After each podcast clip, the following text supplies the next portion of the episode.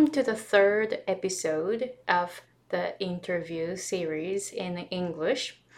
My name is Aiko Hemingway, and I am an American English pronunciation coach and business coach based in Hawaii. Yeah, so I have been coaching Japanese speakers who are coaches to work less and make more money. But my audience japanese speakers they know english. So why not making english episodes? So this is actually the last one of the interview series in english. I'm gonna go back to speaking japanese uh, from the next episode for a while but i might do english episodes from time to time so I got to interview Natsuyo based in New York and I got to know her through Helen. So Helen, thank you. okay, so so Natsuyo Nobumoto Lipschutz was born and raised in Tokyo, Japan. Although Natsuyo is a Japanese native, she began her career in New York and traveled over 20 countries around the world. A former McKinsey consultant, Natsuyo founded her own strategy consulting firm, Aspire Intelligence, as well as a global public speaking consultancy, Breakthrough Speaking. She has been consulting for a wide array of global companies and industries for almost two decades. Besides her global public speaking books in Japanese, Korean, and Chinese, she also co authored the Amazon bestseller book, The Success Blueprint, in English with Brian Tracy. So I was super excited talking with her because she is doing so many things and she has two businesses. So I always love you know talking with people who are doing a lot of things a lot of different things and then making great impact in the world. So i hope you get to learn so much from her business uh, strategy and passion and hope that you get you get some ideas for your own business. Okay so enjoy the episode with natsuyo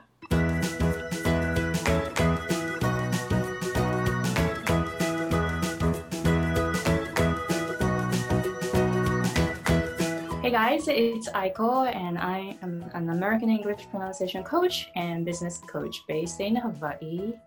So I have a special guest on my show today, um, Natsuyo. Thank you very much for coming to my show. Thank you for having me. Very excited. Yeah. So yeah, I'm super excited to have to to have you here. So Nats, um, would you please tell us I already introduced you in the uh, pre-recording, but would you please tell us a little bit more about what you do? Sure.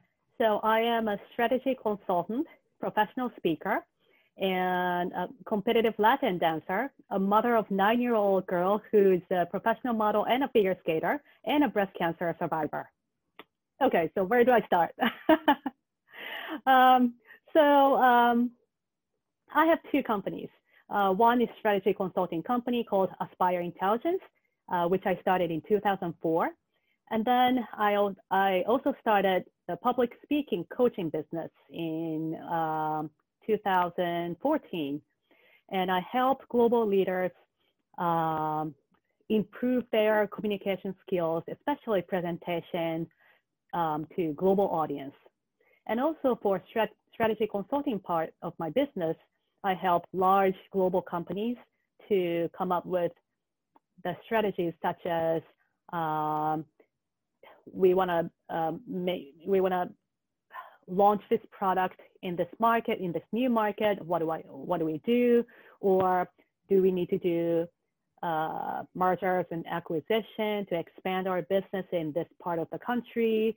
Uh, what would be the strategy? So i would do the research and analysis and, and develop a strategy specific to that client's needs. So that's my, um, that's my main business. And as a professional speaker, I speak on cross-cultural communication skills, global leadership skills, and uh, logical thinking skills. And I give keynotes, corporate trainings, workshops, and one-on-one coaching and all that. So many things you're doing. oh my gosh, I get really excited to to meet people who say like, "Oh, what do I do? Where do I start?" I get super excited when I hear that because I, I do many things too. So it's yeah. always like nice to see people who are doing many things and then yeah. looks like you have a lot of passion um, yeah, I, do. I felt your energy, like literally, you were like, you know, really uh, energetic about. Yeah, I get excited about. about talking about my, my, you know, what I do. right, right. Okay, so yeah, where do I start? Okay, so 2004, you started your first company mm-hmm. or first business. So why did you start your own business at that time? Yeah, um, well, it's a very interesting question because uh, I think what influenced me was my late father.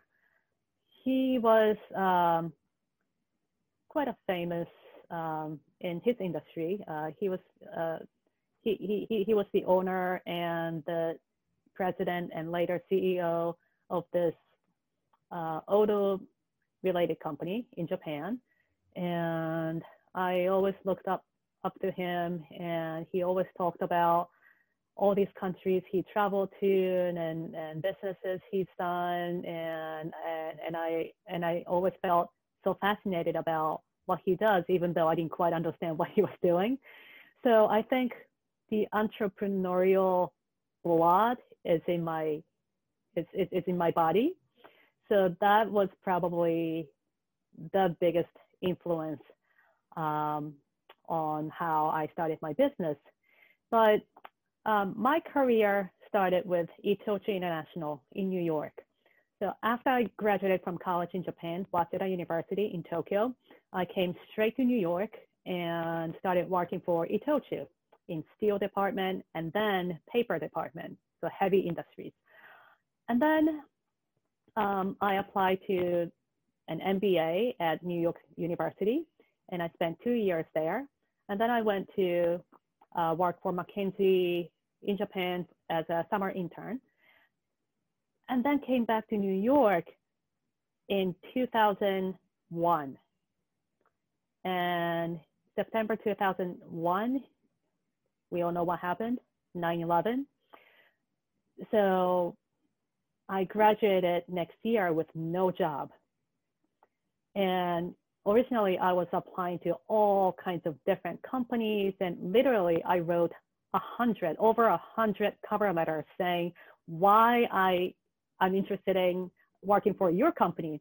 And as I was writing hundred different cover letters, I got confused and, and, and I said to myself one day, okay, stop. What do I really want to do? And what am I good at? And what does the market need? And then I thought, I have a consulting experience. I have a, a Japanese trading company experience, and I got to know all the logistics and the manufacturing side of um, the big, big industries. So why don't I combine those knowledge and experience and help Japanese company come into the US and become successful? So I wanted to become a bridge between Japan and US, and not just a bridge uh, in terms of business, but also a cultural bridge, because um, this leads to why I started my speech business. Um, but often, I often fa- find that a lot of Japanese companies, even large global companies, have really successful strategy and, and, and, and really well working teams in place. But when they come to different countries, somehow their communication style is different than that of that country. And they create miscommunications, misunderstandings, mistrust, and, and as a result, they, they may lose business. So I thought, I need to do something about this as a consultant, especially as a strategy consultant, for my clients to be able to follow through their strategy, they need to communicate better. So that's how I started to go into um, pu- public speaking business. Wow, I really love your stories. Wow. Yeah, and then yeah, so for the second business, now that you um, told me why you started your second business, it came from your passion and then you understood your clients' needs and mm-hmm, mm-hmm. struggles mm-hmm. and challenges. It's, it's really amazing. You're helping so many people, right? So at the beginning of building your second business, how was it like? Hmm. Yeah, um, actually, going back a little bit uh, to why I started my second business, I, I, I talked about the business needs, right? Um, I saw some opportunities in uh, from the business point of view, and also um, another reason why I started the second uh, business, the speaking business, is that um, I joined Toastmasters, which is a, a global speaking uh, organization in the world, right? There, there are more than 10,000 uh, chapters around the world. And I joined them because I originally hated, absolutely hated presentation. And when I, on, on the first day of my MBA class, you know, everyone introduces themselves and uh, I stood up and introduced myself in, in front of everybody. And that was the first time that I gave some speech like thing, presentation in English in front of people where everyone, uh, 40 or so classmates, so 80 eyes are looking straight at me, right? So I froze and I don't remember what I said, but I was practicing what to say in my head, but I said to- something totally different and I froze. So at that moment, I decided I'm not going to be doing uh, any presentation. I don't want to talk. I just don't want to do it. So every time I had to do a presentation in a team, I took the shortest part and I memorized everything, every detail, and I just recited everything and just exited. So that was me. But then when I started my uh, strategy consulting business, I had to present to my clients and I couldn't memor- memorize everything. I had to speak eloquently and clearly and logically on the spot. So I thought, okay, I need to do something about that. So that's why I joined Toastmasters. And then um, Toastmasters holds international speech contest every year. And one year they told me, okay, you, um, you know, uh, competing in the speech contest. I'm like, okay. And I, I didn't know what it was about, but I did. And at the end of a certain round, someone came up to me and said, you have, you have a potential and I'm going to coach you. And I thought, wow, how generous. She's offering me free coaching. Sure, you know, I can practice. And I practiced with her, and she totally changed my perspectives of what public speaking is all about. She taught me so many things, but one thing I really remember is your message has, or, or your, your speech has some different messages. Do you want to say this, or do you want to say that, or do you want to say that? Focus on one message and narrow down and just uh, remove everything else that's not necessary. Until then, I was thinking, in the presentation, I have to pack everything I want to say because you never know what sticks uh, with the audience or the audience might be interested in so many things. So let me jump pack everything like a makunouchi bento, right? Um, but the way she taught me, her name is Janice, uh, the way Janice taught me is instead of a makunouchi bento or a grand buffet, focus on one dish entree. What is one thing that you really want to convey in your speech? So that totally changed my perspective And when I focused on one message and when I re- really focused on how to strategically convey that message so well so that people remember and how can I say it in a memorable way and in a very unique way that no one else can say. That's strategic, thinking and strategy planning.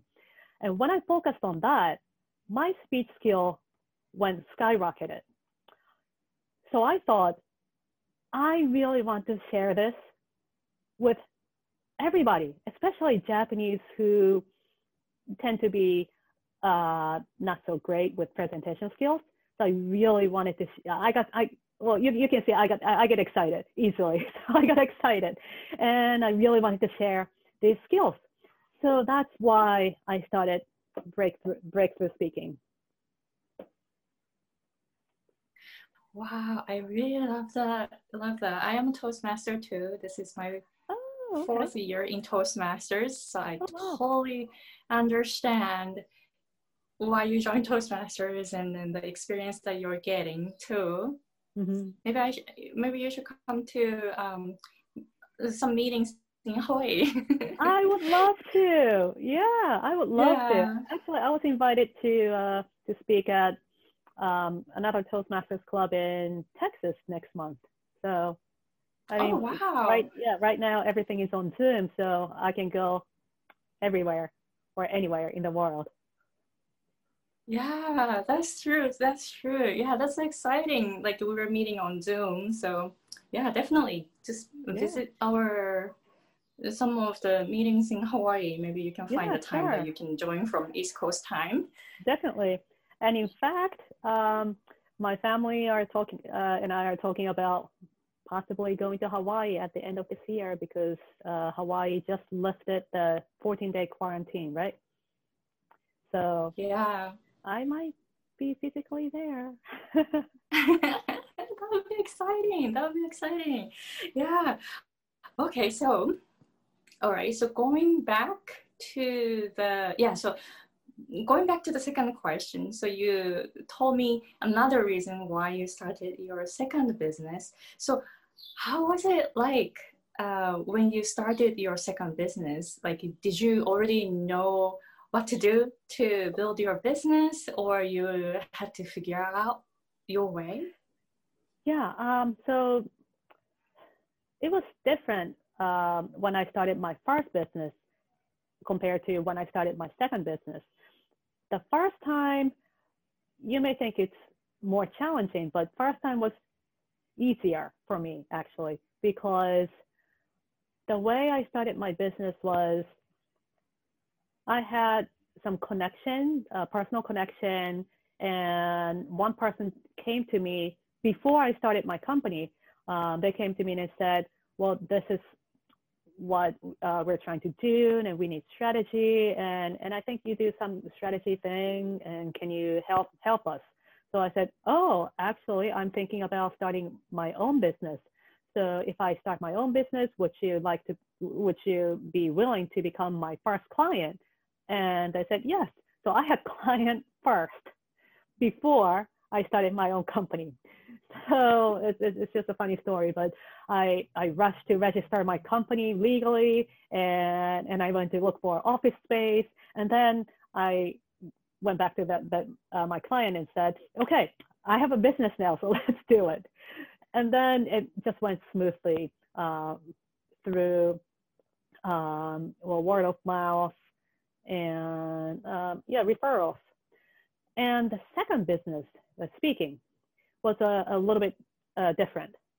So from the uh, through, through this uh, second business, I provide online courses, uh, webinar, and webinar is an interactive um, the online course, and also a recorded online course. And corporate training, and private coaching. So I had Toastmasters connections and, and some of the uh, speech contest contestants wanted me to coach them. So I got one-on-one coaching business right away. But the problem was I'm the only resource. I'm the only asset in my company. And I have to put in my time and labor to be making money. So I thought, as a strategy consultant, immediately, I immediately thought I had to create some system that allows me to make income while I'm sleeping. And I'm still working on that because it's not as easy as, okay, so I'm going to create a product and sell it. And you can't sell it uh, right away. And you have to, you have to target the right client, um, the right target, and identifying your specific unique target is quite challenging. For, for me, um, my ideal target for uh, the speak, speaking business is global leaders um, whose English may not be the, uh, the first language, it may be, but someone who um, speaks to a global audience, whether your company is dealing with overseas companies and you need to pitch um, to the overseas uh, stakeholders or um, your team is already culturally diverse and your meetings are, your meetings and your presentations are all in English and you have to present clearly. Um, so my speaking uh, business combines cross-cultural communication skills and public speaking skills. So uh, my niche is global leader. But when I say that's my niche, it's a really broad market. So I'm really trying to narrow down on what segment of this global leaders is my unique niche. And I'm still exploring. So my second business is going a little slower, um, but it's it's it is it, it is growing among the Japanese people in the Japanese market because they recognize me already. And maybe you can see behind me, but I, I have uh, four books now. Uh, the first one you see uh, is a storybook that was uh, published this year in Japan. And, and you can see Nijujini, the 20 Wars. Um, that's the first book I published in Japan last year. So they're both about presentation skills. And, and now uh, the first book is translated translated into Korean. That's the green book you see. Um, and the blue book is uh, not about presentation skills, but it's written in English long time ago.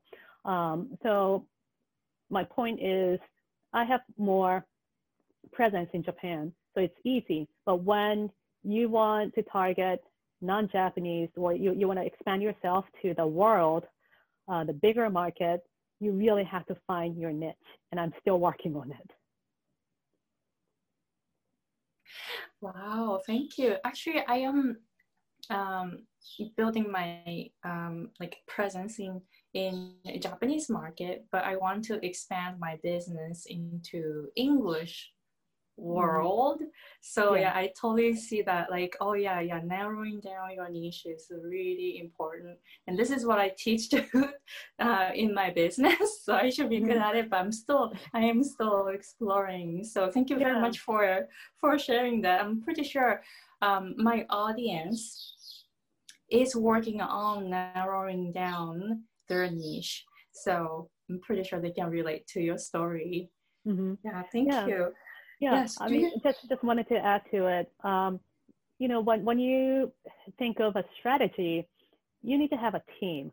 I really recommend everyone to have a team. At least a coach uh, would be very helpful if you have a team of um, a, a, coach and the marketing person and the tech person. You know, for example, then even better because as a non-native English speaker, trying to launch the service to the world, I need professional native English speakers in uh, native English speakers who are professional in each field, whether it's a social marketing, uh, social networking uh, platform or online marketing. That's not my forte. So I have a team of uh, a Japanese team in, based in Japan and in New York. And also separately, I have non-Japanese team based in UK. Uh, there are five people there uh, working on my account. So I had a meeting this morning too to talk about a strategy, and, and later I'm going to talk about the upcoming uh, brand new online program, and we were discussing how to promote it and how to word um, the uh, the promotional uh, write-ups. You know, so you definitely need a team. You can't you can't. I mean, even if you are superwoman, you can't be everybody. So you need a team, a sidekick. I love the message. Well, you know, I got to know you through Helen's coaching, right? And then Helen always says that like you need a team, even you are a superwoman, you still need a team and you still need help. So I can see that like like we are all connected and have the same yeah. mindset. Yeah. Yeah. Awesome. So do you have any tips for uh, my audience who is building their own business and they're working on their like public speaking for hmm. um, you know um, to to sell their products and then convey the message to their audience do you have any tips for them okay um, so most important i mean there, there are so many tips i can talk about but if i focus on one big message um, it is to focus on one big message. So what is one big message? Um, it is the most important message that your audience want to hear. It's not about what I want to say, but what they want to say. So it's more of a you focused, not I focused message. So really uh, thinking through your head to figure out you, you first of all you have to be clear with who your audience is. So that's part of marketing too.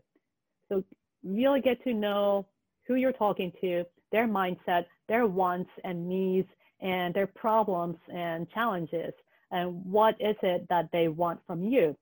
With that understanding create a you focused message just one one big message. And then with that one big message you can build in your personal stories that leads to that one big message or some examples or data or um, some um, anecdote that all lead into that one big message. So even, even if you talk about uh, your stories or other things, everyone, everything has to be connected to this one big message. So focus on just one big message that's what this uh, book is all about. Um, if you're if you read Japanese and if you're seeing the YouTube, uh, you can see my that my book cover. It's Nijuji ni Sogi or in English, say it in 20 words. So your important one big message should be able to uh, come down to 20 Japanese words, or in English, 10 words. So to do that, to narrow down on your one big message, you really have to think a lot. So I use my uh, logical thinking skills uh, that I train myself with as a strategy consultant and really organize my thoughts and organize the information because there are so many pieces of information you want to convey and that you can include in your presentation. But what, what, what should go into your presentation and what shouldn't go in is just the organization of the information. So you really think, um, you, you really have to think through and you have to be strong at logical thinking skills to be able to do that. So with that, you can finally narrow down to the core message that resonates with the audience. So one big message. Wow, that's a really good on their niche and then narrowing like really narrowing down i'm gonna work on it too like oh my god this is a, a great yeah. tip wow thank you do you have any uh, oh yeah so you talked about your um, online course yeah. coming up would you please tell us a little bit more about that yes so as i mentioned I, I have private coaching, corporate trainings, and, and recorded online program and web uh, webinars. And these are all in Japanese. Uh, I, I, mean, I'm, I'm sorry, uh, the recorded ones currently are all in Japanese, but this upcoming online course is a self-guided online program and it's all in English. And there is an intro course and a master course, and it's called the, uh, the Art of Persuasive Speaking in Global Business.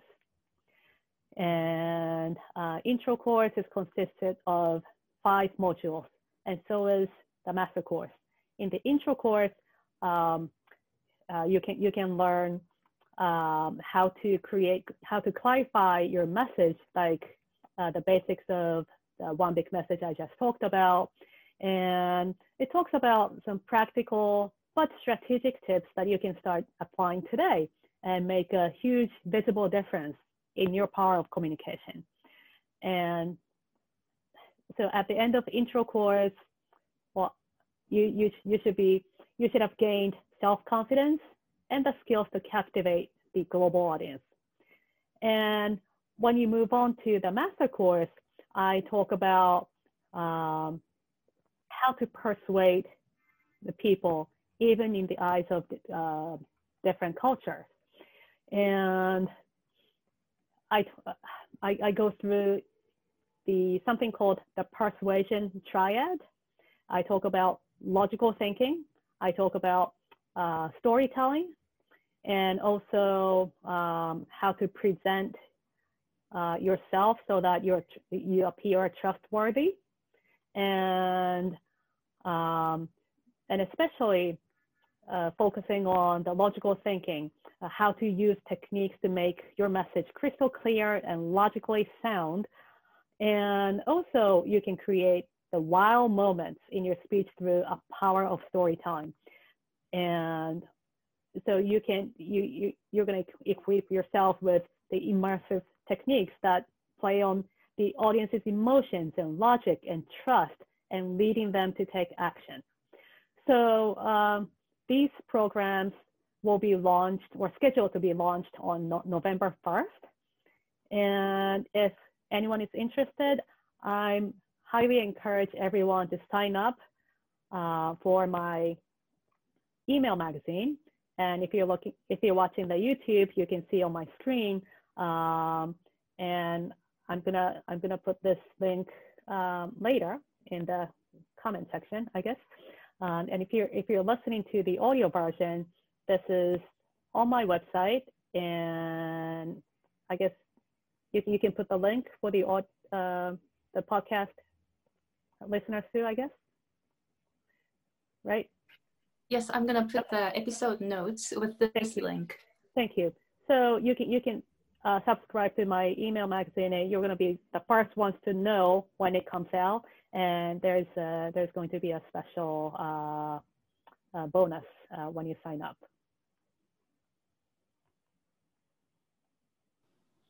Wow, cool. Thank you. So I'm gonna put all the links um, on on my end so the audience can check out your books and all the links and yeah the the newly um, the coming up online course great thank you. Yeah so thank you. Oh my gosh you shared so many tips. So thank you very much for coming to my show today. Thank you so much for having me. It was fun